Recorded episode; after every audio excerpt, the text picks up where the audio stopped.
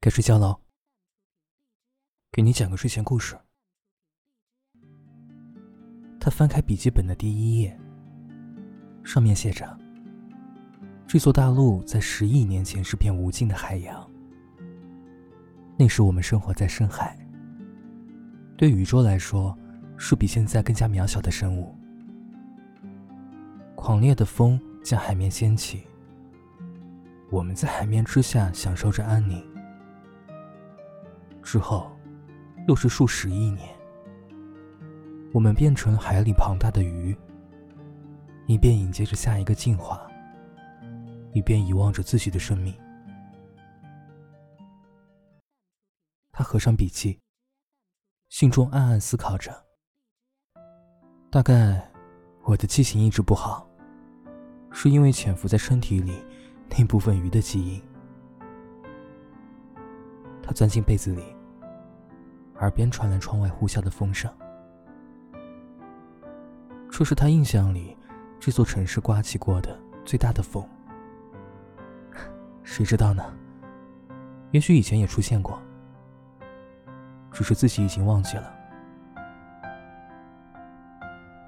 晚先生被窗外的雨声惊醒，他突然想起看过的一部动画，在一片干涸的土地上，住着一群鱼的幽灵。他们每晚都会苏醒，然后游荡在月光下，像几亿年前那样，游荡在这片广袤的大陆之上的海洋里。晚先生觉得，在窗外这座城市的雨幕中，同样游荡着无数鱼的幽灵。他们在地面以上，云层之下，雨水阻隔了他们的鸣叫。却成为了他们在云层下的海洋。每当这个时候，他都会觉得夜色雨幕中那些发光的鱼的灵魂，让整座城市更加的好看。晚先生曾经对自己失望过，他很多次试着去站在别人的角度看待这个世界。怎么说呢？试着理解陌生人筑起的防备心，他便觉得那些冰冷的眼神是理所应当了。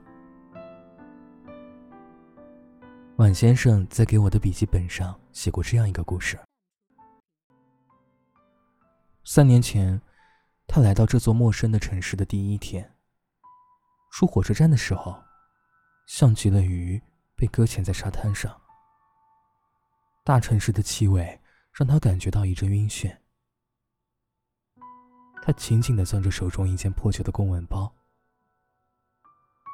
找了一家路边卖馄饨的小店，开始了在这座城市的第一餐。那是一种和家乡相似的味道。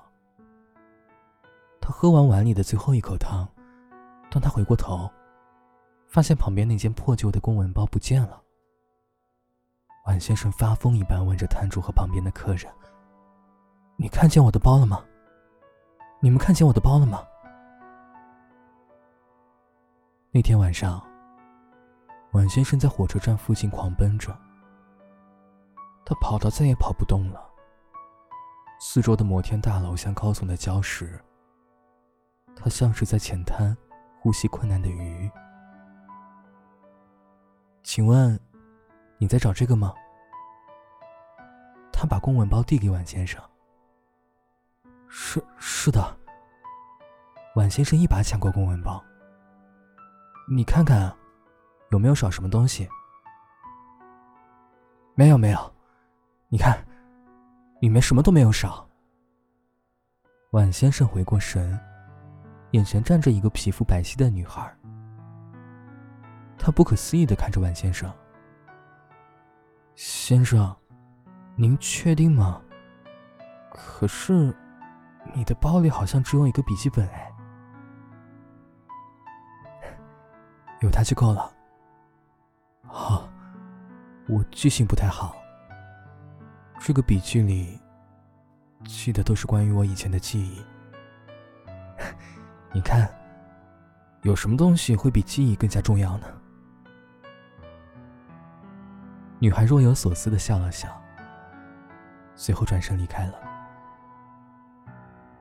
城市开始下起了雨。晚先生看着女孩的背影，她在雨幕里变成了一条发光的鱼，飞进了云层里。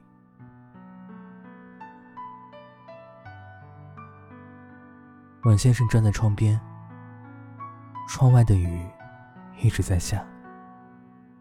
他闭上眼睛，好像自己也成为了这座城市里游荡的鱼。